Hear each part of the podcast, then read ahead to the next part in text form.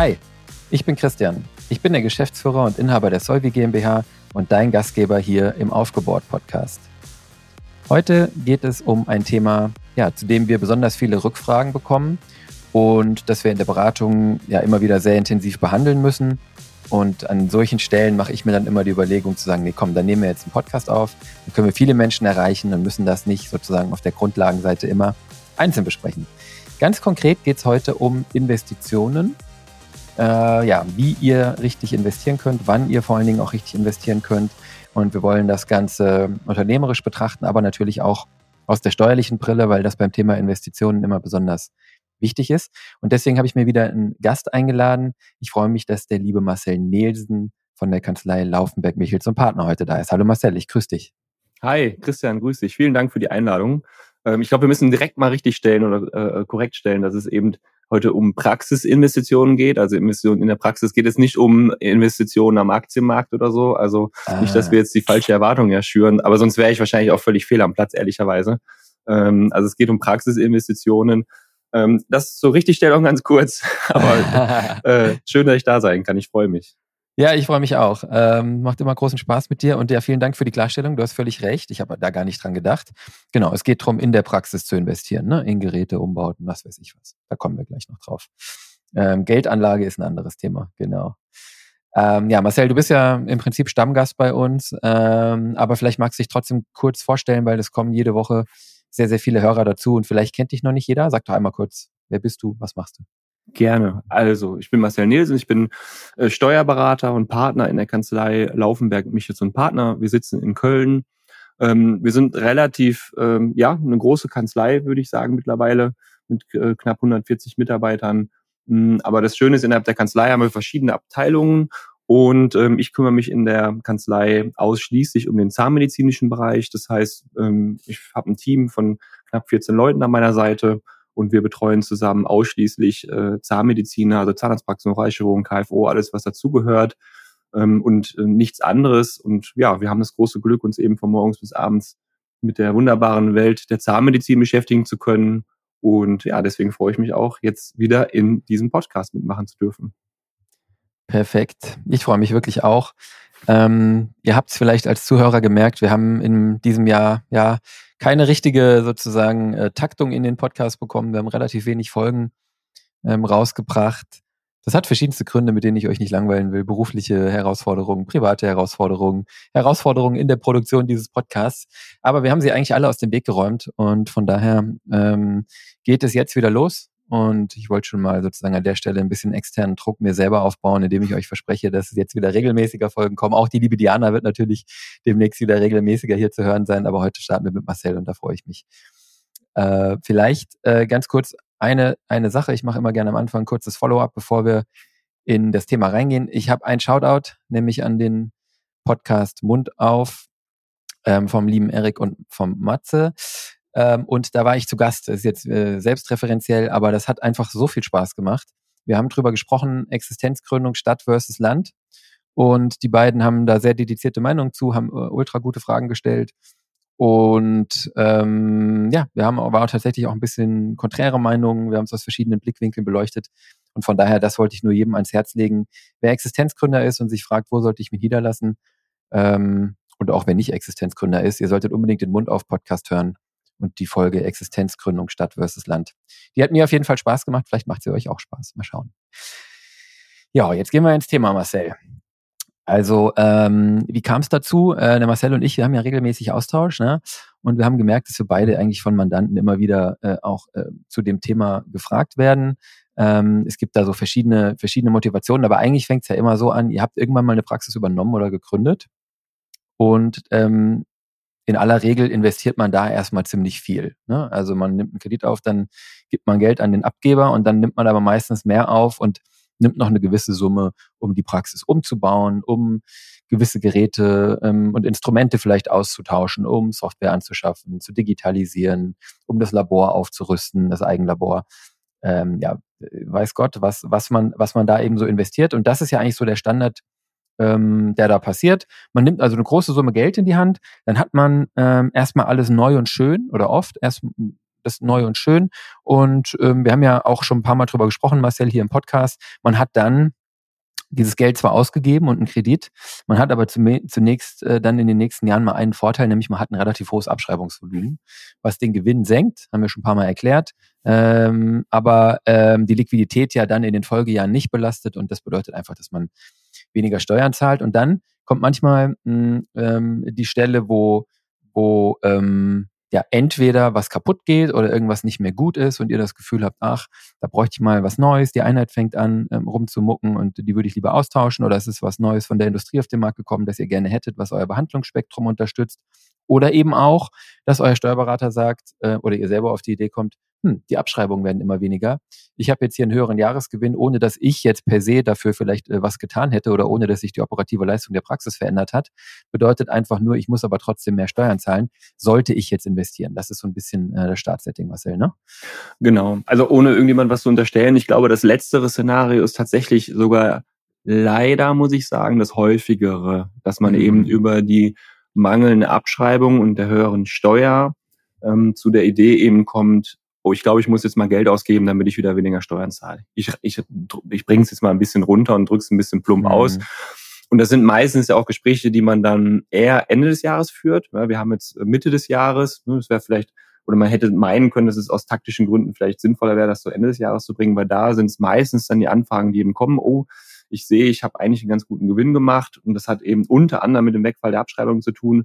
Und ich weiß jetzt auch schon irgendwie, dass ich da eine Steuernachzahlung bekomme. Und deswegen möchte ich jetzt, müssen wir doch eigentlich investieren, ähm, um irgendwie die, die Steuer zu drücken. Ja, aber das ist eigentlich ein allgegenwärtiges Thema und gar nicht ein Jahresendthema.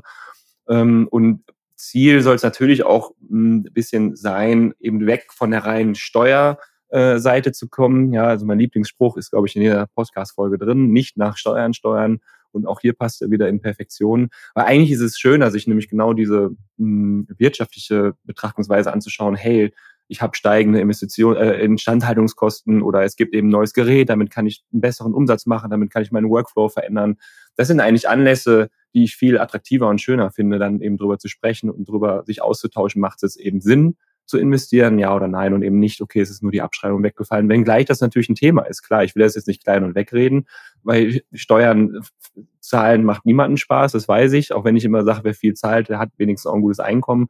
Aber darüber zu sprechen und nachzudenken, wie man die Steuerlast so reduzieren kann, ist ja trotzdem äh, sehr sinnvoll. Aber tatsächlich genau. wäre mein, mein Vorschlag, Christian, bevor wir uns in die Investitionsschiene oder wie und wann und was ist sinnvoll, ähm, schmeißen, vielleicht tatsächlich einen Schritt mal nochmal zurück machen und nochmal ein bisschen bei der Basis anfangen und nochmal vielleicht auch darüber sprechen, ähm, spare ich eigentlich wirklich Steuern durch Investitionen? Also was bedeutet Steuern sparen eigentlich? Ja, oder ja. Äh, ist es vielleicht nicht äh, tatsächlich eher ein Steuer verschieben? Deswegen wäre mein Vorschlag, dass wir vielleicht zu Beginn erstmal nochmal so ein bisschen an der Basis ansetzen und nochmal über Basis einmal eins des Steuerrechts sozusagen sprechen. Was meinst du?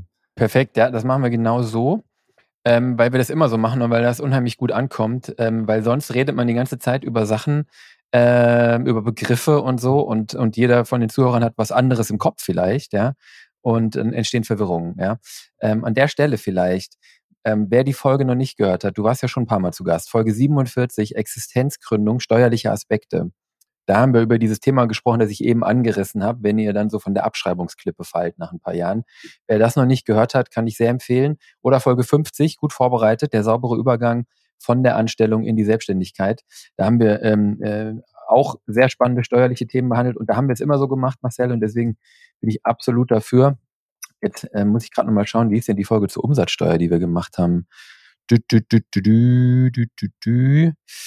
Ist auch schon ein bisschen her, gell? Mm. Man kann beim Podcast ja auch suchen. Und wenn man Umsatzsteuer eingibt, dann findet ja. man die auch. 68. Umsatzsteuer in der Praxis. Wir wollten eigentlich das Reverse, Reverse Charge Verfahren und äh, ähm, ähm, ja, einen Fall mit der, der mit der Firma Invisalign zu tun hatte, besprechen und haben uns bei der Gelegenheit überlegt, wir rollen jetzt mal das Thema Umsatzsteuer erstmal sauber auf. Und genauso machen wir es jetzt auch.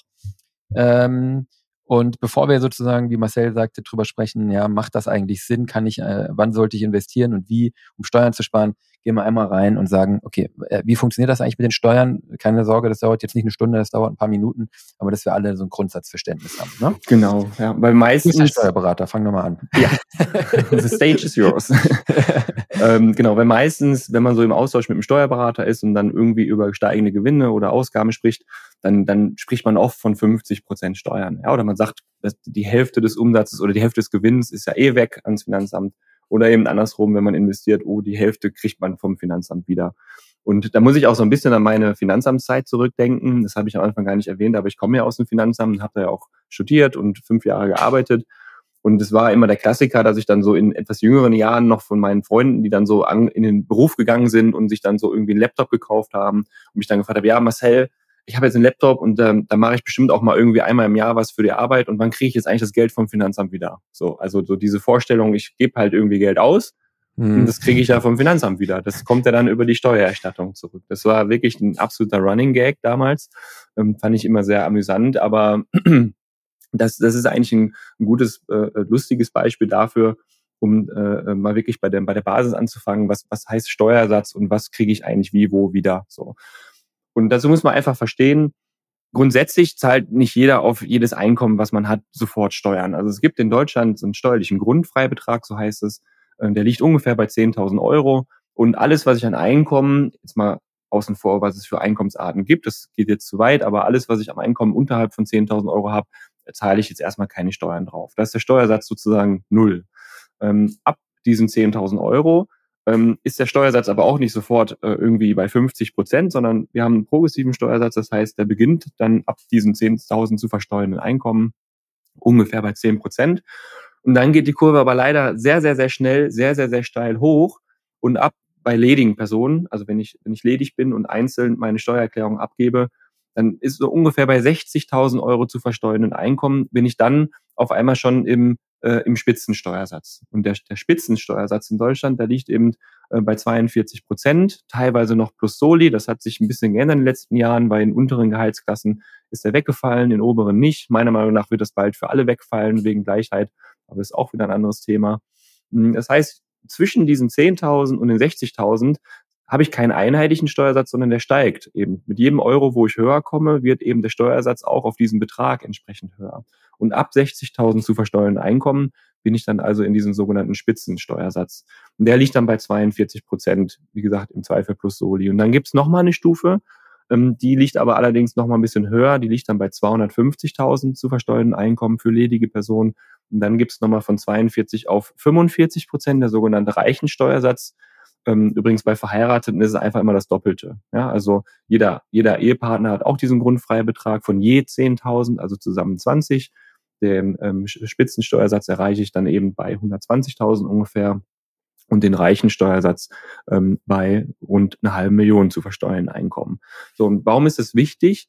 Weil wenn wir gleich über Investitionen, über Abschreibung, über Gewinne sprechen, muss man sich halt immer die Frage stellen, spare ich jetzt eigentlich Steuer oder verschiebe ich Steuer? Und mh, hm, es ist halt so, wenn der Steuersatz bei, also der durchschnittliche Gewinn einer Zahnarztpraxis laut KZBV-Jahrbuch liegt bei 185.000 Euro, so ungefähr. Und wenn ich da jetzt noch die Krankenversicherung, Versorgungswerkbeiträge von abziehe, dann bin ich, das ist, brauche ich jetzt keine mathematische Höchstleistung erbringen, bin ich über 60.000 Euro. Das heißt, ich bin da eigentlich immer im Spitzensteuersatz. Und warum spricht der Steuerberater jetzt immer bei den Investitionen, bei den Gewinnen nur von 50 Prozent? Weil am Ende der letzte Euro, der oben drauf kommt, der wird natürlich auch mit dem letzten Steuersatz besteuert. Das nennt sich dann eben Grenzsteuersatz. Also Grenzsteuersatz ist immer der letzte, der angewandt wird. Und der Grenzsteuersatz beim Einkommen über 60.000 ist dann halt automatisch der Spitzensteuersatz. Und deswegen wird immer vereinfacht mit 50 Prozent gesprochen. Soweit so klar, Christian? Habe ich mich also habe ich dich Soweit verloren? so klar. absolut, absolut. Perfekt. Äh, vielen Dank. Ähm, also ich habe es ich hab's verstanden, aber gut, ich habe natürlich auch Betriebswirtschaft studiert, aber ich glaube, man konnte sehr gut folgen. Ähm, zusammengefasst, ähm, glaube ich, auf Zahnärzte angewendet, ähm, bedeutet das, dass man, glaube ich, so ein bisschen im Kopf auseinanderhalten muss.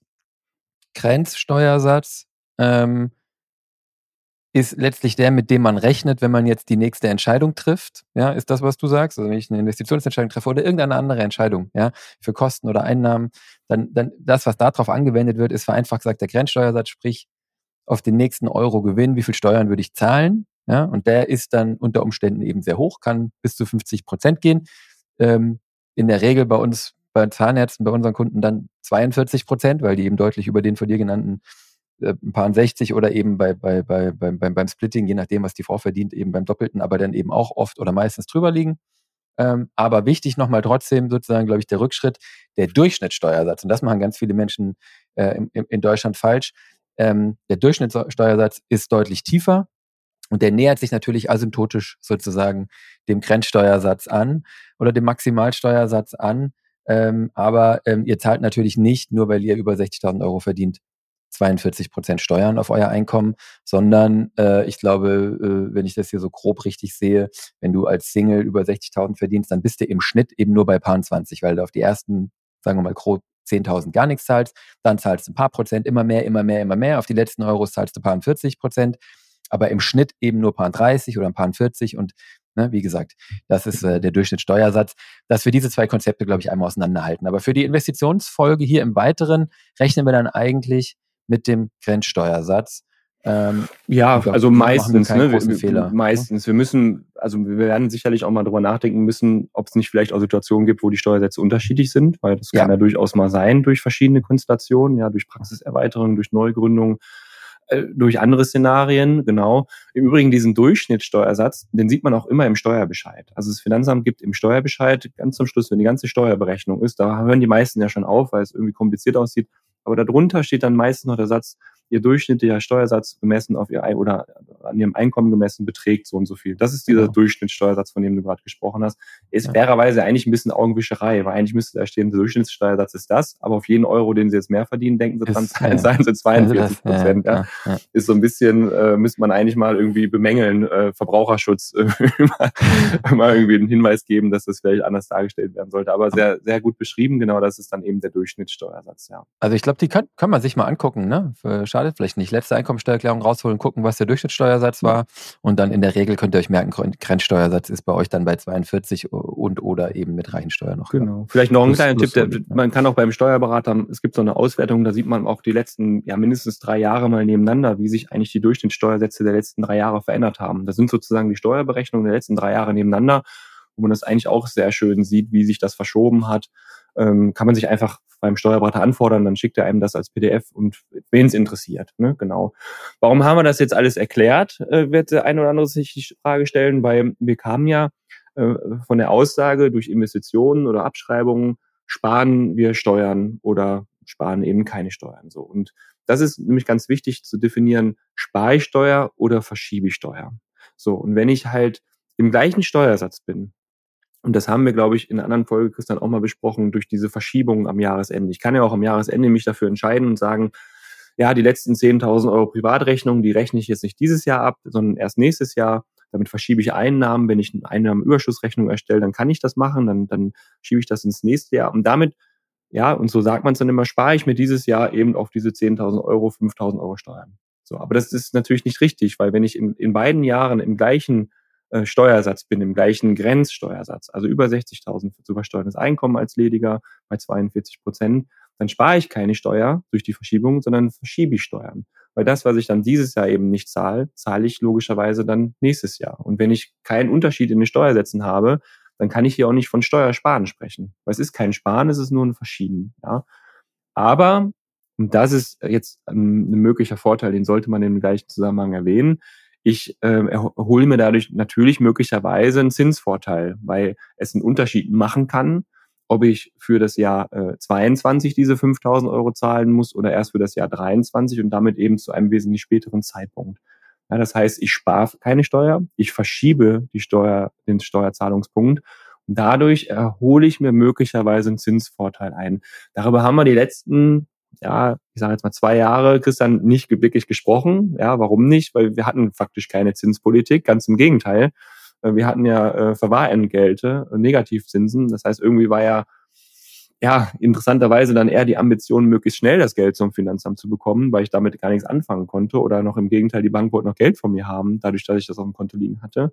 Jetzt, wo wir hm, einen Anstieg der, der Zinsen, der Tagesgeldzinsen, Festgeldzinsen etc. Äh, sehen, kann man natürlich schon über diesen Zinsvorteil widersprechen. Ja, also wenn ich also der Meinung bin, durch diese Verschiebung, wenn sie denn sinnvoll ist und ich die auch steuere, das ist immer das Wichtige, mir dadurch einen Liquiditätsvorteil reinzuholen, wo ich dann einen Zinsvorteil generieren kann, dann könnte das mal sinnvoll sein. Ja, aber jeder Zuhörer merkt schon meine, meine Vorsicht bei der ganzen Geschichte. Ja, ja. Genau. Du wirst da wahrscheinlich auch eine Meinung zu haben oder Erfahrungswerte zu haben, Christian. Deswegen bin ich da gerade so vorsichtig. Das kann ja. natürlich auch nach hinten losgehen. Ne? Genau, also ich meine, man muss sich überlegen, wie groß dieser Zinsvorteil sein kann. Ne? Fest, was kriege ich jetzt auf, auf Tagesgeld? Kriege ich jetzt ähm, ja zwei, vielleicht, wenn ich Glück habe, äh, knapp unter drei Prozent auf, auf Festgeld, vielleicht ein bisschen mehr. Ne? Wir sind hier im Juni, Ende Juni äh, 23.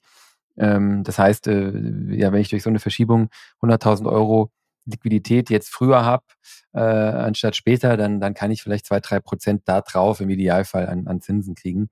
Ähm, die Frage ist natürlich, gibt es auch einen Nachteil oder gibt es ein Risiko aus dieser Verschiebung? Ähm, und ähm, ich glaube, ähm, da kommst du jetzt gleich wahrscheinlich auch nochmal drauf. Ähm, denn ähm, es, es ist ja sozusagen das Grund, die Grundbasis, die du gerade gelegt hast mit den ganzen Steuersätzen, die wir erklärt haben, bezieht sich ja alles auf, auf, auf die Einkommensteuer im Prinzip. Ne? Und wir haben ja erklärt, dass man da auf dieser Progressionskurve im Prinzip reitet. Und ich habe natürlich ähm, nicht jedes Jahr den gleichen Steuersatz, hast du eben auch schon gesagt, ähm, sondern das kommt extrem darauf an, ähm, wie viel ich in dem jeweiligen Jahr verdiene. Und ich habe das eben auch schon relativ oft erlebt, dass ähm, Kunden in bester Intention ähm, nicht nur mit Investitionen, egal mit welchem Mittel, Steuerlast verschoben haben vom einen Jahr ins andere, ja, zum Beispiel aus diesem Zinsgrund oder eben auch, weil sie dachten, dass sie nächstes Jahr eine keine Ahnung, niedrigere Steuerlast haben, äh, Gewinne dorthin verschoben haben oder weil sie dachten, nächstes Jahr eine höhere Steuerlast zu haben, Gewinne in dieses Jahr geholt haben. Das Problem ist, dass man es immer ex ante gar nicht wissen kann. Und ex post ist man dann schlauer, dann kommt ein Jahr wie das Corona-Jahr und schwupps hast du einen ganz anderen Steuersatz, als du gedacht hast, weil du vielleicht die Praxis ein paar Wochen zu hattest und dein Gewinn kollabiert ist.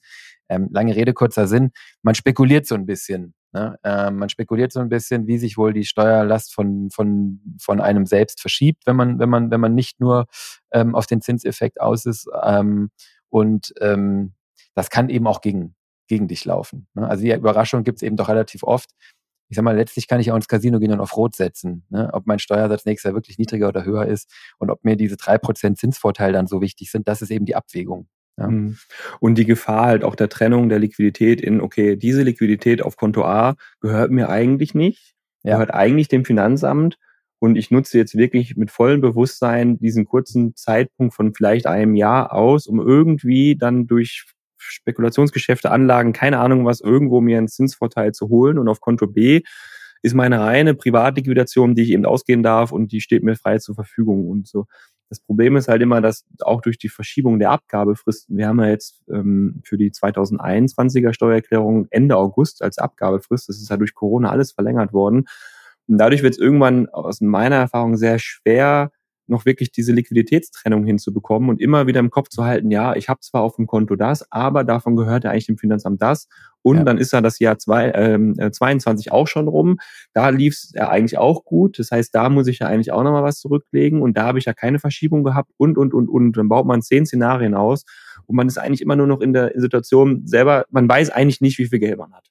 Ganz einfach. Ja. Also ich weiß eigentlich nicht, was gehört eigentlich mir, wenn ich da keine gute, saubere Trennung reinbringe. Das ist ein sehr unzufriedener und auch gefährlicher Zustand meiner Meinung nach. Ja, und da muss man wirklich dann abwägen, ist mir diese ganze Zinsvorteilsspielerei ähm, das, das wert. wert. mich selber in die Situation zu bringen, eigentlich irgendwie immer in so einer leichten Wolke zu leben. Das kann funktionieren, das ist aber, aber in nicht. vielen Fällen sehr, sehr, sehr schief gegangen. Das kann man, ja. kann man so sagen, ja. Und ich würde noch einen draufsetzen, das habe ich früher immer für ein relativ schwaches Argument gehalten, aber ich merke eigentlich immer, dass es doch, dass es nicht so schwach ist, wie es auf den ersten Blick wirkt ihr nehmt euch auch die Möglichkeit zu verstehen, was in eurer Praxis wirtschaftlich passiert und wie es wirklich gelaufen ist. Ja? Also wir machen ja relativ viel Praxissteuerung mit Kennzahlen und, und Controlling oder auch einfach die, die Bestandsaufnahme. Ne? Wie viele von euch kommen zu mir und sagen, ich will mal wissen, wie gut stehe ich eigentlich da? Und ähm, durch 100.000 in die eine oder andere Richtung geschoben, ähm, kann ein Jahr fantastisch oder grauenhaft aussehen. Ja? Und dann ähm, muss ich das wissen, ihr müsst dran denken und man kommt dann im nächsten Jahr, wo man das Geld vielleicht nach vorne gezogen hat oder nach hinten geschoben hat, kommt man in die gleiche Problematik in der anderen Richtung und irgendwann verliert eigentlich jeder den Überblick und es verstellt eigentlich den Blick für den Unternehmer Zahnarzt, für die Unternehmer Zahnärztin auf ähm, auf die auf die eigentliche Performance der Praxis und auch auf ich finde so wichtig diesen Zusammenhang diesen Wirkzusammenhang. Ich ich handle hier tagtäglich und ich habe ein Bauchgefühl wie es läuft und ich ergreife Maßnahmen weil ich zusammen äh, also als Zahnarzt zusammen mit mir zum Beispiel oder mit mit jemandem aus unserem Team eben Prioritäten setze und Handlungen irgendwie ähm, ähm, ableite aus dem, was ich sehe. Und was passiert dann? Wird es dann besser? Wird es dann schlechter? Also diesen ganzen Zusammenhang und dieses ganze unternehmerische Gespür für meine Handlung und wie sie sich finanziell auswirkt, ver verliere ich im Prinzip komplett, wenn ich willkürlich meine, meine Gewinne manage. Und ähm, ja, das ist, ich merke es einfach täglich, wie schwer das dann manchmal dadurch wird. Mhm. Ja, und wie dann einfach auch wirklich der Inhaber, der nicht den ganzen Tag damit beschäftigt, dann irgendwann gar nichts mehr versteht. Aber jetzt sind wir, glaube ich, auch so reingekreuzt von diesem Zinseffekt. Ich habe so ein bisschen vorgeprescht in, in, in, in dieses Thema Gefälle der, des Steuersatzes, ne, zwischen, zum Beispiel zwischen verschiedenen Jahren. Genau, und, das kann natürlich schon ein Thema sein. Ich, wir wollen das ja nicht irgendwie jetzt kleinreden und hier einfach nee. sagen, nein, das ist alles nicht sinnvoll, um Gottes Willen, weil es gibt selbstverständlich die Situation, das hast du ja gerade auch angesprochen und auch selber Kunden gehabt, wo die Steuersätze tatsächlich unterschiedlich sein können. Absoluter Klassiker in der Regel die Existenzgründer, ja, die dann irgendwie meinetwegen jetzt zum 1.1.23 gestartet sind, äh, dieses Jahr hohe Kosten haben durch Abschreibungen, durch Anlaufkosten, äh, durch Investitionen etc. pp. relativ geringen Umsatz noch haben, weil man eben am Anfang so ein bisschen seinem Umsatz hinterherläuft, gerade im Kassenbereich. Und das führt einfach häufig dazu, dass ich vielleicht jetzt in dem ersten Jahr, nehmen wir mal 23, gar keinen wirklichen Gewinn habe, ja, einen kleinen Gewinn oder vielleicht sogar einen leichten Verlust. Ähm, und dann habe ich natürlich äh, in dem Jahr 23 auch einen Steuersatz von null. So. Und da macht es ja schon Spaß, drüber nachzudenken, ja, wie, wie schaffe ich denn dann vielleicht diesen Steuersatz optimal zu nutzen, weil die Wahrscheinlichkeit, dass ich im 24 dann wieder rucki im Spitzensteuersatz bin, die ist ja sehr, sehr hoch. Und bei Existenzgründer bietet sich da, ich habe das vor vielen, vielen Vorträgen auch schon gesagt, ich sage das auch immer wieder, weil ich finde das echt einen ganz, ganz, ganz wichtigen Punkt. Ähm, als Existenzgründer hat man ja die Möglichkeit, vielleicht im ersten Jahr sogar freiwillig zu entscheiden, okay, ich mache nicht diese Einnahmenüberschussrechnung, also ich gucke, was am Umsatz rein, Kosten raus, Strich drunter Gewinn, sondern ich bilanziere. Und da bei der Bilanzierung kommt es ja nicht darauf an, äh, wann ich, wann das Geld geflossen ist, sondern wann ich die Leistung erbracht habe. Und wenn ich dann im ersten Jahr hingehe und bilanziere und mir dadurch quasi die Umsätze des Folgejahres, also die in 24 kommen, nach 23 hole, in ein äh, Steuersatz schwaches Jahr, so nenne ich es jetzt einfach mal, dann erreiche ich was? Ich äh, versteuere Umsätze, wo ich jetzt schon weiß, in 24 werden die mit einer sehr hohen Wahrscheinlichkeit mit 42 Prozent besteuert, hole ich in ein Steuersatz schwaches Jahr nach 23, steuere die entweder mit einem sehr geringen oder im Bestfall vielleicht sogar mit gar keinem Steuersatz.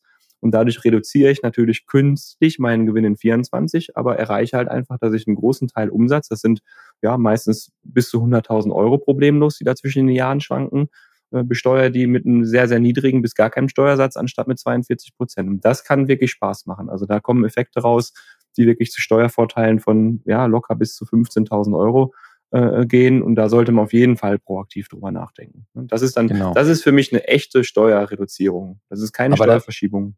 Das, genau, aber das ist auch ein schönes Beispiel, weil das ist ein bisschen anders gelagert, weil du nämlich letztlich nichts in deiner Praxis anders machen musst, auch nicht investieren musst oder Geld ausgeben musst, sondern es ist eigentlich eine Entscheidung, die dein Steuerberater mit dir zusammen treffen kann, auch noch nachdem das Jahr rum ist, Marcel, korrigier mich. Also ja. sozusagen, du kannst diese Entscheidung treffen, wenn du schon deutlich schlauer bist. Also mitten im nächsten Jahr siehst du ja vielleicht schon, oh krass, jetzt haben wir aber richtig Gewinn und dann kannst du diese Entscheidung fürs letzte Jahr noch treffen, bis die Steuererklärung ähm, der Jahresabschluss abgegeben werden. Ne? Ähm, wir kommen ja dann gleich auf die Investitionen, wo es ein bisschen anders ist, nämlich wo ich ja in dem Jahr, in dem ich äh, ja den Effekt haben möchte, eigentlich die Entscheidung schon treffen will. Genau. Genau. Ja. Ich, ich glaube, das reicht wahrscheinlich auch als, als, wir sind da immer noch so ein bisschen in, in der, in der Basisschiene sozusagen. Ja, was haben ja. wir jetzt gemacht? Wir haben über, über, über den Basis, über den Durchschnittssteuersatz gesprochen, über Grenzsteuersatz, Spitzensteuersatz, Reichensteuersatz, ähm, Steuern sparen oder Steuern verschieben. Was bedeutet das eigentlich, sich das klar zu machen, äh, auf die Gefahr hin, da eben in der Liquidität keinen Überblick mehr zu haben? Das war jetzt erstmal alles, alles Basis und jetzt kommen wir eigentlich zu der, zu der eigentlichen Thematik ähm, investieren, äh, genau. wie oder wann. Ne? Ja, ja, ja. Genau, dann, äh, wenn wir da einsteigen, ähm, also die, ich glaube, die erste Frage ist, ich investiere jetzt, wie wirkt sich eigentlich aus? Die Grundlagen haben wir gelegt, aber was passiert steuerlich, Marcel? Ähm, das Ding Abschreibung haben wir schon ein paar Mal besprochen, aber ähm, mach's Ja, heute vielleicht gerne nochmal auf. schnell, was vielleicht, ne, Ja, genau. genau. Einfach schnell, um, um alle abzuholen. Ähm, und das ist auch das Kernthema immer am Jahresende. Jahresende, okay, Gewinn ist gut gelaufen, ich muss investieren. Und dann nehme ich als Beispiel einfach immer dann die, die Behandlungseinheit, weil einfach weil sie schön viel kostet. Und wenn ich jetzt mich dazu entscheiden würde, am Jahresende, nehmen wir mal den Dezember, ähm, eine neue Behandlungseinheit zu kaufen für 50.000 Euro, dann passiert was? Ähm, Im ersten Schritt bin ich 50.000 Euro ärmer, wenn ich von meinem Praxiskonto bezahle. Das Geld ist also erstmal weg, die Liquidität. Und der Steuereffekt ist welcher? Eine Behandlungseinheit. Es gibt ja Tabellen, darüber hatten wir auch schon berichtet, wo drin steht, wie gewisse Geräte in der Praxis abzuschreiben sind. Solvi hat übrigens, ihr habt auf der Homepage, glaube ich, auch so eine Übersicht zu Mhm. speziell für Zahnärzte. Ne? Wenn man googelt Genau. Abschreibungstabelle Solvi, dann findet man die immer wieder. Mache ich tatsächlich auch häufig, weil vom Finanzamt gibt es keine für, Finan äh, für Zahnärzte. Und äh, Behandlungseinheiten werden, also es gibt eine für Gesundheitsbereich, Ja, ja. aber nicht, nicht für Zahnarztpraxis. Nicht für So. Zahnärzte. Ja. Ähm, und wenn ich diese 50.000 Euro eben ausgebe, ist mein Konto 50.000 Euro geringer. Aber Behandlungseinheiten werden auf zehn Jahre abgeschrieben. Das heißt, das Finanzamt erlaubt mir, über die nächsten zehn Jahre jedes Jahr 5.000 Euro als Ausgabe steuerlich geltend zu machen. Also mein Gewinn reduziert sich in den nächsten zehn Jahren jedes Jahr um 5.000 Euro. Und das Problem ist dann noch das erste Jahr, weil im ersten Jahr ist es eben zeitanteilig. Wenn ich also diese Investition im ähm, Dezember tätige, dann kriege ich nicht ein Zehntel, also nicht 5.000 Euro, sondern davon ein Zwölftel. Ja, und das sind dann ziemlich genau 416,67 Euro. Und diese 416,67 Euro führen dann im Jahr der Investition zu einer Steuerersparnis. Jetzt rede ich schon wieder von Ersparnis, eigentlich Ja. von einer Steuerverschiebung möglicherweise, ja. ja. ähm, in Höhe von 200 Euro. Ja, wobei in dem Fall ist es so, so Ist fair muss man sein, ist es eine Ersparnis. Ja, nachdem was wir gerade berichtet haben, haben wir jetzt Geld ausgegeben, dann ist es eine echte Steuerersparnis, weil sich eben meine Investitionen auch wirklich steuermindernd auswirken. So. Aber wir reden von 200 Euro, nicht mehr und nicht weniger. Und Weil- die Frage, ja, sorry. Nochmal kurz, weil, noch mal kurz, weil die Mathematik ist, ist einfach, ne? Weil zehn Jahre wird das abgeschrieben, der Stuhl, der kostet 50.000 Euro. Das Finanzamt sagt aber, wir gucken bitte monatlich hin, wenn du den 1. Dezember gekauft hast, ist das ein Monat von 120 Monaten, über die du das abschreibst. Und dann ist es eben äh, 50.000 durch 10 durch 12, ja, oder 50.000 durch ein 120. genau. Oder mal ein 120 von 50.400 Euro. So, Genau, sehr dann ist die, die, die Betriebsausgabe ist 416 Euro. Der Gewinn Genau. wird um 416 Euro gemindert. Und da wir ja jetzt mal unterstellen, wir sind eben so im, im oberen, im, im Spitzensteuersatz, dann wirkt sich das mit 200 Euro aus. Also die Auswirkung, die steuerliche Auswirkung ist hier extrem gering. Also es kann also, es kann nicht ratsam sein zu sagen, investiere, um Steuern zu sparen. Das, da, da ist kein Zusammenhang. Das kann, das kann nicht sein. Es gibt, es gibt gewisse Geräte, die, ähm, die haben vielleicht eine, eine andere Abschreibungsdauer, ja, vielleicht eine kürzere, Röntgengeräte acht Jahre äh, ähm, oder äh, ich glaube ein Steri-Gerät mit fünf Jahre, wie gesagt, das steht in den Tabellen.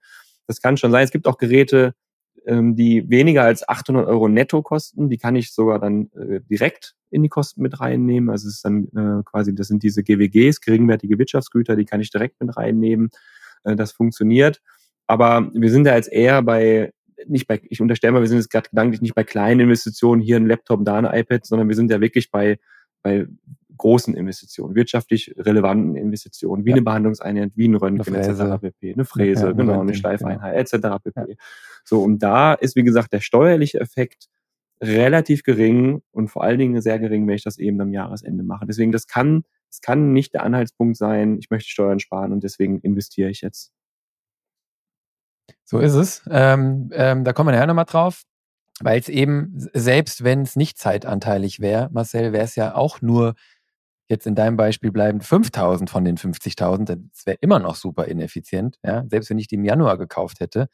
Ähm, also in dem Motiv, dieses Jahr Steuern sparen, ist es keine gute Idee. Ne? Ab, genau, richtig, ja. Ähm, Und- der Effekt auf, auf die Liquidität durch die Steuerersparnis ist halt so gering, in Klammern der Effekt auf die Liquidität durch die Investitionen, den ich, die ich erstmal tätige, das Geld, das ich ausgebe, ist halt irgendwie in deinem Beispiel Faktor 120 größer. Ja. Genau, ja.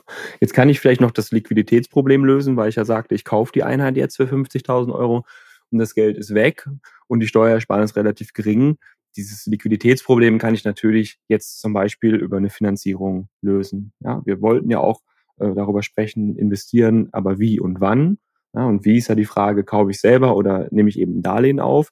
Und das Liquiditätsproblem selber löse ich in der Form, dass ich natürlich größere Investitionen, wenn ich dann aus welchen Gründen auch immer nicht die Rücklagen habe, dann eben vielleicht finanziere über die Bank. Das heißt, ich kriege im ersten Schritt die 50.000 Euro, zahle die im nächsten Schritt. Also ich bin erstmal liquiditätstechnisch mit Null belastet und dann habe ich eben die Abschreibung. Das ist natürlich nur die eine Seite der Medaille, weil selbstverständlich bin ich dann auch in der Zukunft liquiditätstechnisch belastet, weil die Bank möchte meistens ja gern das Geld zurückhaben.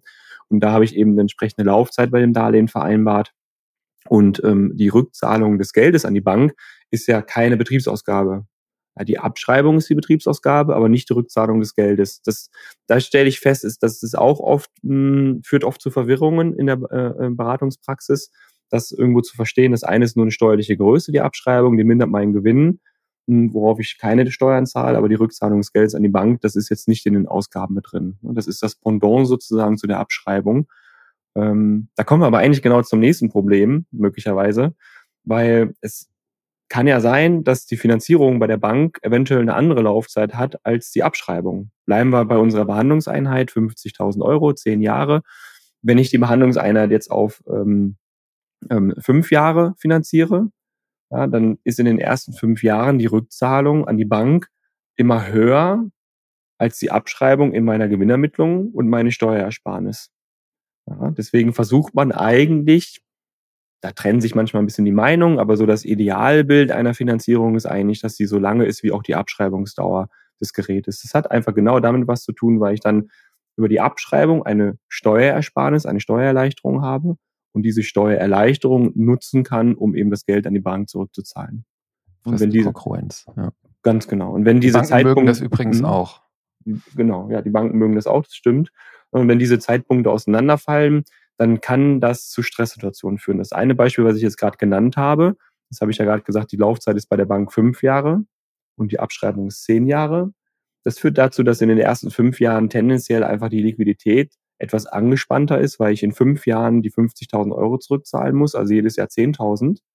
Aber über die Steuerersparnis ja jedes Jahr nur 5.000 Euro in den Ausgaben habe, also ungefähr zweieinhalbtausend Steuerentlastungen. Also ich muss 10.000 zahlen, habe zweieinhalbtausend Steuerentlastung. Das, das klafft sehr weit auseinander.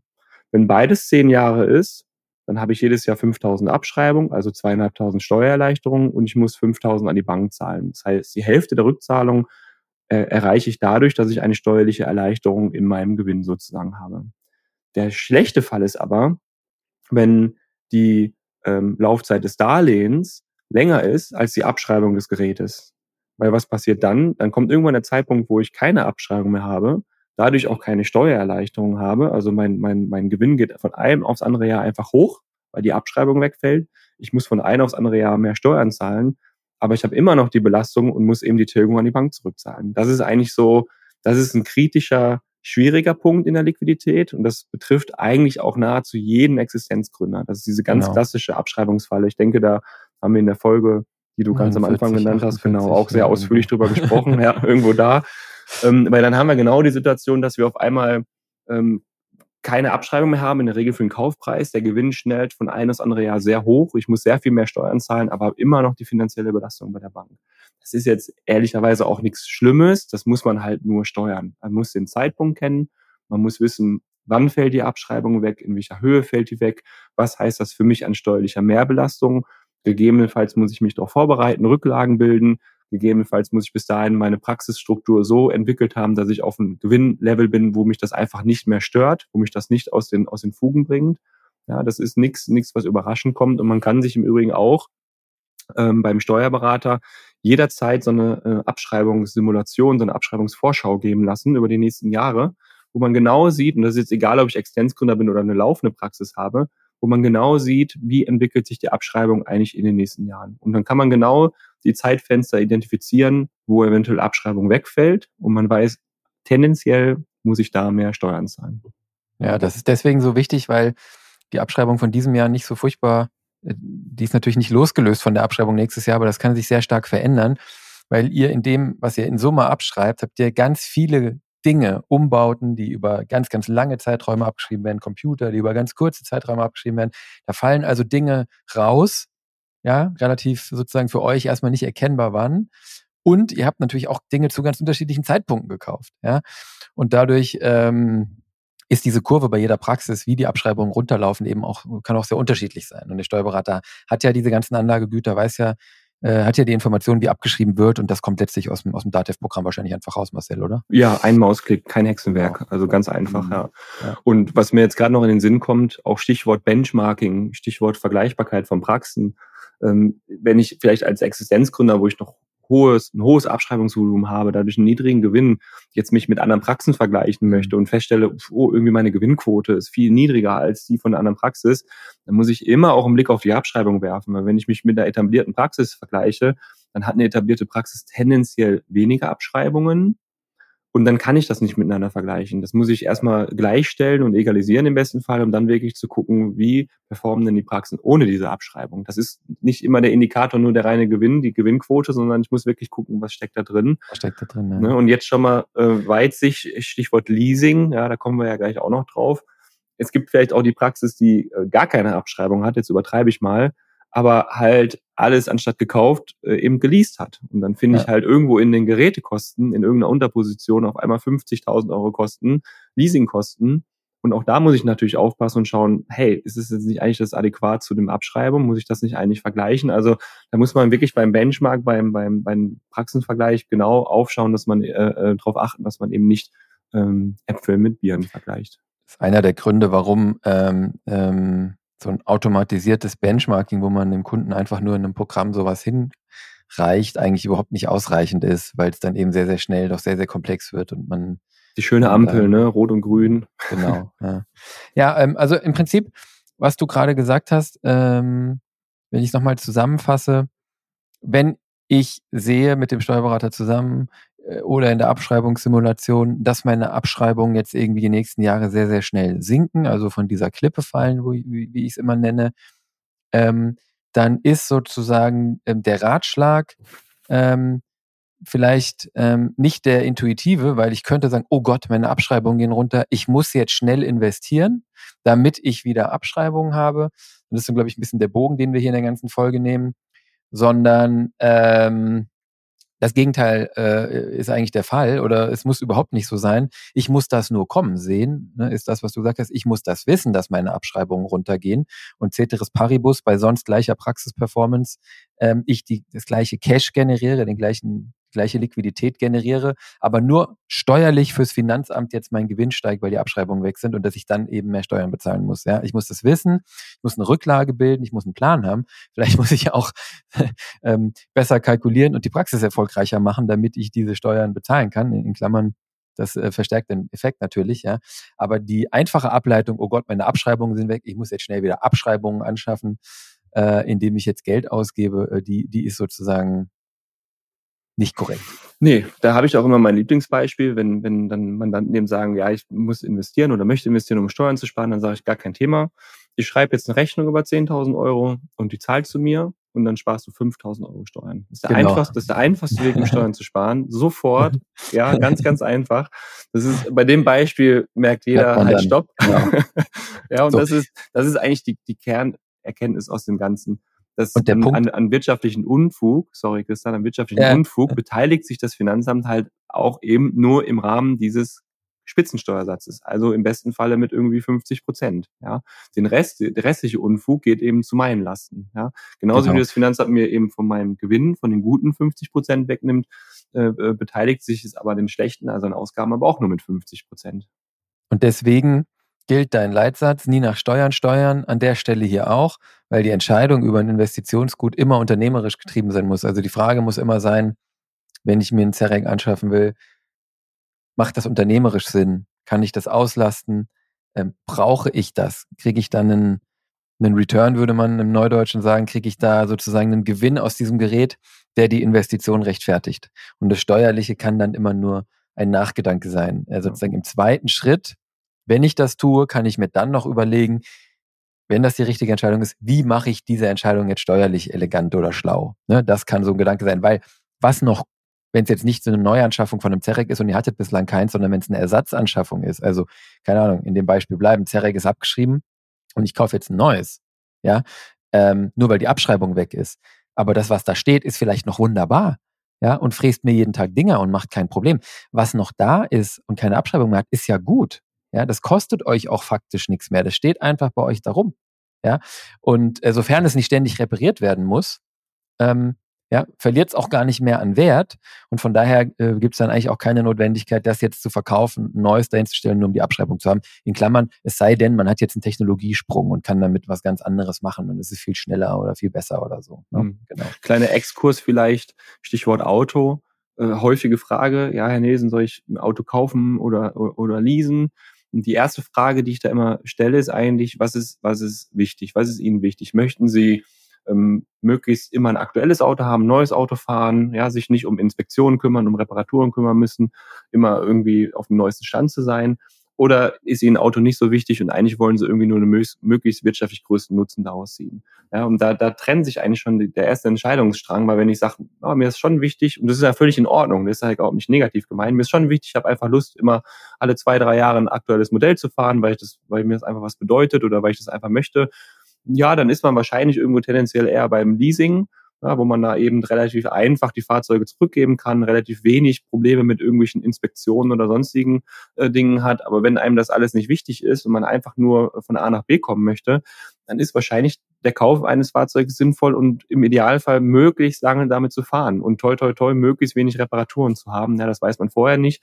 Hm, aber umso länger ich ein Auto, und das gilt eigentlich für alle Wirtschaftsgüter, ja, die wirklich nutze, effektiv nutze, ohne dass ich da eben viel Geld reinstecke, und das ist jetzt schon mal der kleine äh, Teaser für, für das nächste Thema, was wo wir gleich drauf kommen, ohne viel Geld reinzustecken, dann ist es wirtschaftlich gesehen der Idealzustand. Ja. Und das ist es wird dann immer billiger, ne? Und man muss ja sich vor Augen halten, dieser Wertverlust von allem, was ich habe, der ist ja auch, ähm, der ist ja äh, lass mal überlegen, wie ist der denn mathematisch korrekt ausgedrückt? Äh, ist das degressiv, ne? Also will sagen, in dem Moment, wo ich mit dem Auto vom Hof fahre, das wissen wir alle, ist es im Prinzip schon 25 Prozent weniger wert. Die nächsten Monate und Jahre geht es dann noch relativ schnell, dass es Wert verliert. Ähm, und äh, ob ich jetzt fünf oder sechs Jahre gefahren bin, das macht dann im Wertverlust wahrscheinlich weniger aus als die ersten drei Monate oder so, oder die ersten zwei Monate oder der erste Monat. Ne? Ähm, das ist eigentlich das, was, was dahinter steckt. Im Auto wird es wirklich ganz plastisch auch verständlich für jeden. Und es ist letztlich, wie du gesagt hast, bei jedem Wirtschaftsgut ähnlich, beim Auto vielleicht extrem. Ja, aber ähm, am Ende ist das in der Praxis schon so, was neu ist, hat immer einen besonders hohen Wert und es geht dann relativ schnell. Das ist dann eben gebraucht und nicht mehr neu und dann kostet es eben weniger und ist weniger genau, wert damit. Ja. Ja. Und ähm, wir haben es gerade schon angeschnitten. Ähm, gegen eine Sache kann ich mich nicht wehren und das ist jetzt egal, ob es ein Auto ist oder ein Gerät in der Praxis. Irgendwann gehen die Dinge auch mal kaputt. Und irgendwann ja. muss ich auch mal den Techniker kommen lassen und die Dinge mal reparieren. Das ist einfach erfahrungsgemäß bei neueren Geräten weniger und bei älteren Geräten mehr. Und das ist jetzt eigentlich eben der interessante ähm, Zusammenhang zwischen Instandhaltungskosten in der Praxis und Abschreibung. Weil gerade haben wir ja gesagt, okay, die Abschreibungsdauer sollte ich mir mal anschauen, die AFA-Simulation sollte ich mir anschauen, ich sollte die Zeitpunkte kennen, um eben zu wissen, wann diese Mehrbelastungen durch die höhere Steuer auf mich zukommen. Gleichzeitig sollte man aber auch trotzdem natürlich die laufenden Instandhaltungskosten im Blick behalten, weil häufig ist einfach zu, ähm, äh, zu sehen, dass mit Abfall, Wegfall der Abschreibung auch tendenziell die Instandhaltung steigen. Ja, weil die Geräte werden einfach alter, war, äh, älter, wart, wartungsintensiver. Der Techniker ist gefühlt schon äh, wie ein neuer Mitarbeiter, weil er jeden Tag in der, in der Praxis ist und irgendwo rum repariert. Und da sollte man ein genaues Auge drauf äh, werfen, weil, und jetzt kommen wir zu wirtschaftlich sinnvollen Investitionen, wenn ich keine Abschreibung mehr habe und dadurch logischerweise mehr Steuern zahle, gleichzeitig aber eben irgendwie immer höhere Instandhaltungskosten habe, die ich irgendwo zahle, dann ist das ein Moment, wo es wirtschaftlich sehr sinnvoll sein kann, auch tatsächlich eben eine Reinvestition zu tätigen ja, um eben die Praxis attraktiv zu halten, um diese laufenden Instandhaltungskosten zu senken und gleichzeitig dann wirklich durch neues Abschreibungsvolumen auch eben nicht mehr diese Steuer auf die äh, fehlende Abschreibung zu zahlen. Also das ist dann wirklich ein für mich perfekter wirtschaftlicher Moment, wo ich sagen kann, ja, das ist, macht absolut Sinn, jetzt da eben zu investieren. Ja, für mich, für, stimme, stimme ich dir zu, für mich aber auch getrieben eher aus dem Operativen, aus der, aus der täglichen Realität der Praxis als aus den Steuern. Weil wenn der Techniker jeden Tag da ist und eine Rechnung da lässt, die setzt sich natürlich auch von der Steuer ab, genauso wie die Abschreibung. Ja? Ähm, von daher an der Stelle erstmal egal, aber es disruptiert natürlich eine Behandlungseinheit, die kaputt ist, ständig disruptiert natürlich den Ablauf. Ne? Ich habe Patienten einbestellt, dann kann die Prophylaxe drei Tage nicht, nicht tätig werden, da verliere ich Umsatz. Also es sind nicht nur die Kosten der Instandhaltung, die ihr ins Verhältnis setzen müsst zu den Kosten einer neuen Maschine, sondern natürlich dann auch äh, an irgendeinem Punkt potenziell ähm, ausgefallener Umsatz und die, die tägliche Komplexität, die damit einhergeht. Ne? Da schneiden sich definitiv zwei Kurven. Ähm, hat aber mit der Abschreibungsdauer steuerlich eigentlich genau genommen nichts zu tun, ne? sondern das Ding wird älter. Völlig egal, ob es über drei oder über 80 Jahre abgeschrieben wird, so was, ne, was die Finanzbehörde sich ausdenkt, ist eigentlich egal. Das Ding wird älter und damit in der Regel anfälliger. Ja, genau. Ja, Deswegen absolut. wirtschaftlich sinnvoll. Ne? Alles reine, genau. reine wirtschaftliche ja. Betrachtung. Ne? Effizienzbetrachtung, Praxis, Performance-Betrachtung, alles. Und Steuern ist irgendwo mit drin, aber sicherlich nicht an erster Stelle. Nein. Ich finde find das großartig, dass du immer Podcast mit uns machst, wo wir immer drüber reden, dass Steuern eigentlich total so nachgedankelt und wichtig ist. Das ist super für dich als Steuerberater, oder? ja, ja, das ist, ja. ja stimmt. Nein, aber sie müssen ja beachtet werden, ne? Es ist ja, also das ist ja gar nicht der Punkt. So, die, deswegen, es kommt ja an jeder von diesen Entscheidungen kommt immer die Stelle, wo die Steuern beachtet werden müssen. Und die, ich glaube, was wir diskutieren, ist immer nur in der Hackordnung, an welcher, an welcher Position. Ne? Ja, also ich, ich, das ist auch vollkommen richtig, was du sagst. Und ich war jetzt vor, vor zwei Wochen auf dem, auf dem Lehrgang, wo ich auch dann das Thema Steuern hatte. Und die aller, allererste Frage von, den, von einem der Zuschauer, den ich, mit, mit dem ich einen richtig guten Austausch das ganze Seminar über hatte, habe ich sehr, das war sehr wertschätzend, sehr, sehr gut. Die allererste Frage, die sehr direkt, wir kannten uns gefühlt noch gar nicht so, ja, was macht denn eigentlich einen guten Steuerberater aus? So. Ja, also guter, sorry, Ergänzung, guter Steuerberater für eine Zahnarztpraxis. So, ja, das, das muss ich ergänzen. Und da wäre es völlig, völlig, völlig eingebildet, sich dahinzustellen und jetzt zu sagen, ja, ich bin ein guter Steuerberater, weil ich jetzt das Steuerrecht besser kann als die anderen Steuerberater. Ja, also wie, wie eingebildet wäre das bitte? Ja, ich unterstelle jetzt einfach mal, dass die Steuerberater Kollegen das Steuerrecht genauso, wenn nicht vielleicht sogar besser können. Ja, aber es kommt da genau auf die Feinheiten an, eben die Praxis zu verstehen, die Abläufe zu verstehen und eben zu verstehen, was passiert in der Praxis. Und da komme ich ja weniger aus der steuerlichen Seite, sondern eigentlich mehr aus der betriebswirtschaftlichen Seite, aus der Beratungsseite, aus der ne, aus, aus einer anderen Sichtweise halt einfach. Deswegen habe ich gar kein Problem damit, wenn du dann auch, wie du es gerade so mit, mit dem Lächeln, ich sehe dich ja, äh, gesagt hast, dass die Steuern ja gar keine Rolle spielen oder und weil ich das in großen Teil zustimme, ja. Und das, und das ist eigentlich das, was dann vielleicht auch ein Steuerberater für eine Zahnarztpraxis eben ausmacht, halt nicht diese steuerlichen Aspekte immer an sich zu ziehen und zu sagen, so hier geht's um Steuern und da müssen wir was machen, sondern auch eben die betriebswirtschaftliche Seite, das Benchmark, die Praxis, die Praxisabläufe zu verstehen und das eben alles in einen Topf zu schmeißen. Das ist einfach wichtig, ja. Das, unter, das unterscheidet die, oder trennt die Spreu vom Weizen und ich ziehe dich natürlich auf und mache Witze, weil ich weiß, dass ich es mit dir machen kann, weil, weil dich das ja genau ausmacht. Was du, du, du wolltest es eben selber nicht sagen, aber ich, ich kann es sagen, also das ist ja genau das, was dich ausmacht, dass du über den Steuerrand hinaus blickst die ganze Zeit mit der Praxis, für die Praxis das Gesamtbild siehst und aber eben die Steuern auch hervorragend äh, sozusagen bedienen kannst und verstehst. Ja. Und ich glaube, wir hacken auf dem Punkt ja deswegen so rum, weil unter dem De Deckmantel der Steuerersparnis und der Deutsche liebt ja nichts mehr als Steuern zu sparen und Freibier. Ähm, so, Thema für einen anderen Podcast. ähm, ähm, unter dem Deckmantel wird halt viel Schindluder getrieben. Egal, ob es um die Finanzierung geht und um das Modell entfällig, ähm, entfällige Darlehen und so lange wie möglich Steuern sparen in der Praxis wegen Zinsen und so. Oder um das Thema Investitionen. Das ist natürlich für die, für die Industrie äh, natürlich hervorragend geeignet, euch zu sagen, warum ihr jetzt eine neue Einheit kaufen solltet. Und die kostet euch in Wirklichkeit gar nicht 70.000 Euro, die kostet euch nur 35, weil ihr kriegt ja die Hälfte wieder und so, ja. Also ich glaube, deswegen hacken wir ja so, hacken wir ja so drauf rum, weil, weil das jeder so gerne macht, Steuern sparen und weil man deswegen da das ist eigentlich eine Form der Manipulation, auch finde ich, wenn man ehrlich ist, ähm, wenn man wenn man das als Verkäufer anwendet, dieses Argument und und ich glaube, da gibt es ja zwischen uns keine zwei Meinungen. Ja. Also. ja. Und das ist eigentlich die nächste schöne Brücke, die du geschlagen hast, ähm, weil das beobachte ich auch oft, gerade im Bereich eben des Leasings. Und jetzt kommen wir vielleicht mal in Teilen zu Leasing. Ähm, wobei wir eigentlich festgestellt haben, Christian, oder du hast mehr oder weniger festgestellt, dass es tatsächlich eigentlich noch eine eigene Podcast-Folge wert ist. Ne? Da wolltest du vielleicht noch was mit Jana dann machen, ne? Ja, genau. Also ich meine, lass uns das Thema ruhig, lass uns das Thema ruhig besprechen. Ich glaube, wir werden das trotzdem nochmal in der Folge dann nochmal separat tiefer legen, weil vielleicht auch nicht jeder diese Folge hört, nicht jeder bis zum Ende hört. Und ich glaube, wenn wir das Thema Leasing jetzt nochmal komplett durcharbeiten, dann können wir auch nochmal 30 Minuten reden, dann wird es zu lang. Ja. Aber der, der Anknüpfungspunkt, du hast ja eigentlich eben schon angefangen mit dem Auto. Genau. Ja? Ne? Und beim, ähm, beim Leasing ist es halt tatsächlich häufig so, dass dann man dann meldet sich, hat man dann braucht irgendein neues Gerät. Also auch jetzt wirklich aus wirtschaftlich sinnvollen Gründen. Das alte Gerät ist kaputt, ich brauche ein neues, bin bei meinem Depot oder wo auch immer. Und man kriegt ja meistens gefühlt direkt schon immer auch ein Leasingangebot mit. Also mit dem Angebot fürs Gerät, ich gefühlt schon auf der Seite zwei auch immer das Leasingangebot bei.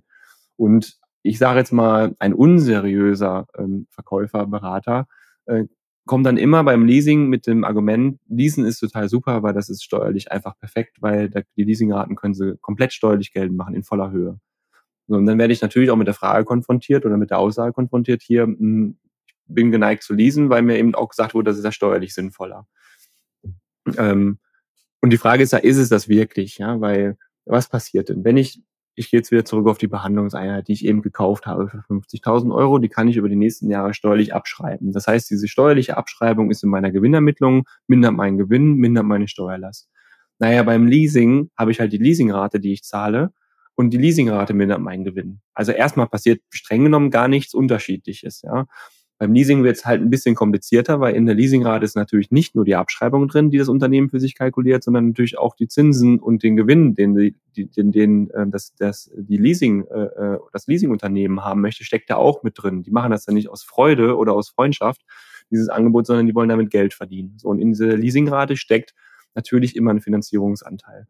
Und wenn ich jetzt ähm, hingehe und die Behandlungseinheit nicht kaufe, sondern finanziere, haben wir am Anfang darüber gesprochen, ich gehe zur Bank, um das Geld, dann kann ich zwar die Rückzahlung des Geldes an die Bank nicht geltend machen, habe aber die Abschreibung und die Zinsen, die ich an die Bank zahle, die kann ich natürlich wieder steuerlich geltend machen. Die sind in meinen Ausgaben auch drin. Also ist sehr vereinfacht gesagt eigentlich, die Leasingrate ist das Pendant zu der Abschreibung und dem Zinssatz, den ich dann vielleicht der Bank zahle. Sehr einfach ausgedrückt. Und da ist jetzt erstmal kein großer Unterschied. Äh, und was ich immer empfehle zu tun, ist einfach, man weiß ja, wie lange die Laufzeit im Leasing ist. Dann kann man ja sehr, sehr einfach mal die Leasingraten, mal die Laufzeit nehmen. Ähm, dann gibt's vielleicht aufgepasst noch eine Abschlussrate, die ich zahlen muss. Muss das Gerät vielleicht hinterher noch rauskaufen, weil ich es da vielleicht länger ähm, behalten möchte als jetzt die fünf Jahre Leasingdauer. Und das muss ich alles mal kurz errechnen. Das ist ein einfacher Dreisatz und das vergleiche ich dann halt mit dem Kaufpreis und dann kriege ich sehr schnell ein Gefühl dafür, wie viel eigentlich in dieser Leasingrate an Finanzierungskosten drin steckt. Wenn ich das mit einer Finanzierung bei der Bank vergleichen möchte, muss ich fairerweise natürlich noch die Zinsen an die Bank mit reinnehmen. Aber das kann ich super leicht miteinander vergleichen. So, und dann, wenn, wenn es jetzt nur um, um den Vorteil, was ist jetzt günstiger oder besser für mich geht, kriege ich das im einfachen Dreisatz eigentlich errechnen und kann danach sehr schnell die Entscheidung treffen. Ja, also dieses Argument, Leasing ist ja total toll, weil ich da eben alles geltend machen kann, das ist im Prinzip wirklich Blödsinn. Ja. Das nächste Argument ist dann immer die Leasing-Sonderzahlung. Ich kann am Anfang dann teilweise bis zu 20 Prozent sofort zahlen als Leasing-Sonderzahlung. Ja, das kann ich dann auch in voller Höhe sofort geltend machen. Ja, und jetzt sind wir aber wieder in dem Bereich Steuern sparen oder verschieben. Ne, wenn ich mhm. natürlich am Anfang eine hohe Rate zahle, habe ich in dem Jahr auch sicherlich eine höhere Steuerersparnis. Aber das führt natürlich dazu, dass ich hinten raus weniger Raten habe oder geringere Raten und die geringeren Raten in den Folgejahren führen natürlich dazu, dass mein Gewinn dann wieder höher ist. Und wenn ich im gleichen Steuersatz bin, zahle ich halt in den späteren Jahren halt einfach wieder mehr Steuern. Ja, also das, da sind wir dann wieder in der Verschiebungsthematik. Ne? Das, ja. das, da darf man sich halt einfach ähm, nicht blenden lassen. Perfekt. Das heißt, nochmal auf den Punkt gebracht, weil du hast es im Prinzip gesagt, aber ich, oh, ich wurde das schon tausendmal gefragt und vielleicht muss es nochmal ein Steuerberater sagen, weil es oft behauptet wird, Leasing wäre steuerlich vorteilhaft die Aussage dazu ist, das kann man so nicht sagen, das stimmt nicht. Nein, nicht im Vergleich zu kaufen und abschreiben. Ja, Punkt. Richtig, ja, genau. Also das muss man steuerlicher Grund, äh, äh, aus steuerlichen Gründen sollte man nie Leasing machen, kann man auch vereinfacht sagen. Leasing ist eine Form der Finanzierung und damit ist es eine Frage von, ich brauche etwas und wie finanziere ich es? Und das hast du ja eben schon angeschnitten. Kann ich dann kaufen, kann ich leasen oder ich kann es eben aus Geld äh, äh, bezahlen, das ich im Idealfall habe. Ja. Genau. Ähm, es gibt genau. vielleicht mal Gründe, die, also es gibt sicherlich mal Gründe, die dafür sprechen. Sei es, weil es einfacher ist, weil es schneller ist, ich kein großes Klar. Rating bei der Bank machen muss, ich nicht wieder die Hose runterlassen muss und wieder eine Vermögensauskunft machen muss, ähm, weil ich mich vielleicht mit der Bank, Bank eh schon irgendwie nicht so gut stehe, aus verschiedenen Gründen, aus persönlichen Gründen. Und dann kann es mal sinnvoll sein, das zu machen. Ja. Es gibt Liquiditätsgründe, weil ich einfach die Liquidität nicht habe. Bei der Bank bin ich mir nicht sicher, ob ich einen Kredit kriege. Ich brauche das Gerät aber, um überhaupt behandeln zu können, um überhaupt Umsatz zu machen. Ja ja, dann werden wir wahrscheinlich bei der Erkenntnis sein, dass wir dann ins Leasing gehen müssen. Alles gut, alles fein, aber dann ist die Entscheidung eben eine, auch wieder eine wirtschaftliche und keine, keine, keine steuerliche, steuerliche, Entscheidung. Ne? Das, das ist tatsächlich so. Schön gesagt. Ähm, im, im, Vorgespräch hatten wir das Thema auch noch kurz, das werden wir dann ähm, in der Leasing-Folge auch nochmal tiefer legen. Ähm, aber eigentlich ist ja die Frage, ähm, was ich eben ähm, angeschnitten habe, ähm, wenn das eine kleine Investition ist, dann finde ich, muss eigentlich jede Praxis auch in der Lage sein, die direkt zu tätigen. Ne? Also ein paar tausend Euro Und ich finde auch, dass eine durchschnittliche Praxis in der Lage sein muss, eine neue Behandlungseinheit eigentlich vom Konto zu bezahlen, weil wenn ich eine Million Umsatz habe und dann irgendwie 60.000, 50.000 Kosten im Monat, ähm, ein großer Teil davon Gehälter und Sozialabgaben, dann sollte ich eh nicht mit Nullkontostand äh, da rumfahren, sondern dann sollte ich eigentlich einen sechsstelligen Betrag, einen niedrigen auf dem Konto haben als Liquiditätspuffer, zumindest meine, meine Meinung dazu. Und dann ähm, ähm, kann ich eben auch einen neuen Scanner oder im schlimmsten Fall vielleicht auch eine neue Behandlungseinheit ähm, aus dem vorhandenen Cash bezahlen. Ja, und wenn ich das nicht kann, ne, genau, dann sind wir in, in, in Kaufen, äh, in Leasen versus Finanzieren. Und klar, je größer die, je größer die Summe ist, desto schwieriger. Ja, Marcel, das haben wir doch jetzt auch nochmal schön aus steuerlicher Sicht. Also äh, das hat mir gut gefallen, dass wir da nochmal Genau. einen klaren Ich glaube, ich glaube, einen, einen Teil sollte man zumindest noch kurz erwähnen, weil das auch, auch, als großes Steuersparmodell zumindest verkauft wird manchmal. Mhm. Der, der Investitionsabzugsbetrag ist ja irgendwie so ein Schattengespenst, das irgendwie immer rum äh, Oh ja. irrt. Ähm, was ist das? Das ist im Prinzip eine, eine steuerliche Vorschrift, die mir erlaubt, ähm, Abschreibungen schon in Jahren geltend zu machen, wo ich das Gerät noch gar nicht gekauft habe. Ja, das heißt, äh, bis zu 50 Prozent tatsächlich von zum Beispiel von der Behandlungseinheit, sind wir wieder bei der Behandlungseinheit 50.000 Euro. Ich habe die noch gar nicht gekauft. Vielleicht kaufe ich die auch nicht nächstes Jahr, sondern übernächstes Jahr. Aber ich kann eben bis zu drei Jahre vorher schon einen sogenannten Investitionsabzugsbetrag geltend machen in Höhe von 50 Prozent der Anschaffungskosten und die schon als Abschreibung steuerlich geltend machen, ohne dass ich sie überhaupt schon gekauft habe. Da gibt es eine wichtige ähm, äh, Vorschrift, aber den Gewinn, den ich habe, äh, der darf nicht über 200.000 Euro liegen. Also es ist nur relevant für Praxen, die im Gewinn unter 200.000 sind. Dann kann ich diesen Investitionsabzugsbetrag geltend machen. Aber auch hier nochmal, ähm, wenn ich das tue und dann zwei oder drei Jahre später die Behandlungseinheit kaufe, reduziert sich selbstverständlich dann später meine Abschreibung um das, was ich am Anfang schon geltend gemacht habe. Das ist klar. Mir wird da nichts geschenkt und ich kriege nicht mehr Abschreibung, sondern ich ziehe den im Prinzip zeitlich vor und könnte oder kann über die vorgezogene Abschreibung, über die dann eingesparte Steuer Liquidität ansammeln, um eben später die Behandlungseinheit zu kaufen. Ja, das funktioniert, das kann man machen. Ich bin da immer sehr, sehr, sehr verhalten, weil es gibt da natürlich ein paar Problemchen, weil wenn sich die Umstände ändern und ich dann nicht investiere in diesen drei Jahren, dann muss ich das alles rückabwickeln. Äh, Die Rückabwicklung führt natürlich zur Steuernachzahlung dessen, was ich am Anfang mal gespart habe. Die Rückabwicklung führt auch zu einer Verzinsung äh, der, der Altjahre, die ich, wo ich die Steuerersparnis eben gehabt habe. Ähm, Und deswegen bin ich da immer sehr verhalten und vorsichtig, was dieses Mittel angeht, dieses Tool angeht. Man kann es nutzen und es gibt sicherlich Situationen, da ist es sehr sinnvoll. Aber auch hier, man muss es einfach bewusst machen. Also man muss sich darüber im Klaren sein, was ich da tue, wie es funktioniert und was eigentlich die Konsequenzen daraus sind. Und wenn ich das weiß und damit arbeite und das eben entsprechend steuere, ist es wunderbar. Wenn ich das nicht weiß, die Dinge aus den Augen verliere, dann kann mir das tierisch auf die Füße fallen. Und das kann einfach zu einer Steuerbombe führen, die, ähm, ja, die dann wirklich sehr, sehr unschön ist. Deswegen immer mit, einem, mit, einem gewissen, mit einer gewissen Vorsicht entsprechend genießen. Ne? Unterschreibe ich genau so. Vielleicht mit einer Ergänzung. Ähm, emotional lockt mich dieser In- Investitionsabzugsbetrag auch ein. Also ich hatte jetzt mehrere Fälle, wo jemand ein IAB ähm, gebildet hatte und mir dann im Beratungsgespräch gesagt hat, ich muss jetzt dieses Jahr eine neue Behandlungseinheit kaufen. Sag ich, wieso müssen wir eine neue Behandlungseinheit kaufen? Ja, weil ich ein IAB gebildet habe dafür schon. Ne? Also ähm, weiß ich nicht, wir müssen eine neue Behandlungseinheit kaufen, wenn die alten kaputt sind. Wenn das so ist, ist das so. Ja, aber es ist auch so ein emotionaler Login für die dieser IAB da mit sich gebracht hat, den ich auch dann eigentlich schon wieder schade fand, weil ja dann doch auch, wir sind keine Steuerberater und ich muss gestehen, ich verstehe den IAB auch nur oberflächlich, also jetzt auf dem Niveau, den du ihn erklärt hast und da hört es bei mir auch komplett auf. Das wird den meisten Kunden genauso gehen, ist auch okay so, weil das ist ja nicht unsere Fachmaterie, aber in dieser komplexen, sagen wir mal, volatilen Welt ähm, muss ich dann eben bei der Bildung des IAB eine Annahme treffen über das, was in den nächsten Jahren passiert und was ich da investieren werde. Und dann ändert sich die Welt und dann möchte ich es vielleicht gar nicht mehr. Dann glaube ich aber, ich müsste. Und wenn ich es nicht tue, habe ich einen Zinsschaden auf die Steuerersparnis, die ich schon hatte. Und einen Steuerberater habe ich damit auch noch beschäftigt, mich im Zweifel eine Stunde oder zwei mit dem drüber unterhalten. Ich mich selber auch. Und da komme ich am Ende zum gleichen Schluss wie du. Das muss man sich schon gut überlegen. Es gibt Fälle, wo das ein sinnvolles, äh, äh, probates Mittel ist. In meinen Augen wird es sehr, sehr oft und viel zu oft angewendet.